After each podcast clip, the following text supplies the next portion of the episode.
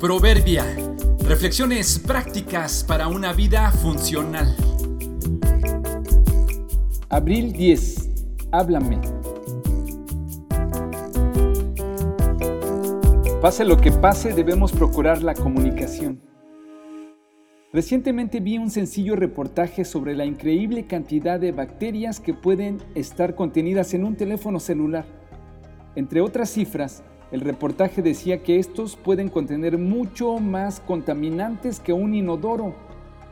¿Por qué razón el teléfono móvil puede ser un foco de infección? Por la sencilla razón de tomarlo con las manos contaminadas. ¿Quién se lava las manos antes o después de usar un teléfono? Siendo así, es sencillo que pongamos en él sin intención toda clase de suciedad o bacterias de las que traemos de lo que previamente hemos cogido. Y luego resulta que se lo prestamos a alguien más, igual o peor que nosotros de contaminado, o nos pasan una llamada y usamos el teléfono de otros. Si no nos ocupamos en limpiarlo adecuadamente, traerá consigo residuos de saliva, virus, bacterias, tierra, polvo y todo lo que se le pegue al guardarlo en la bolsa del pantalón, en la bolsa de mano, en el cajón, en la mesa de noche, en el baño, en la guantera del auto.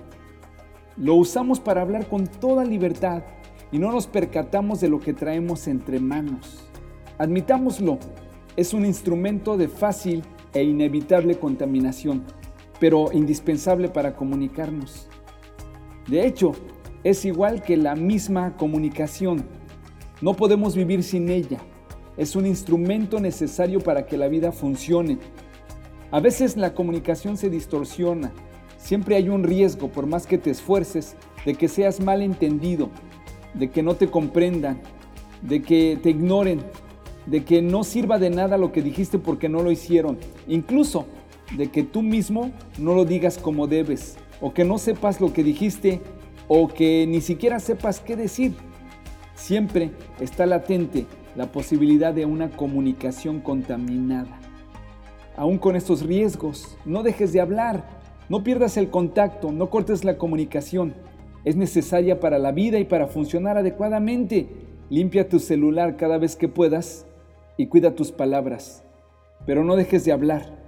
No pierdas la comunicación. Eviten toda conversación obscena. Por el contrario, que sus palabras contribuyan a la necesaria edificación y sean de bendición para quienes escuchan. Efesios 4:29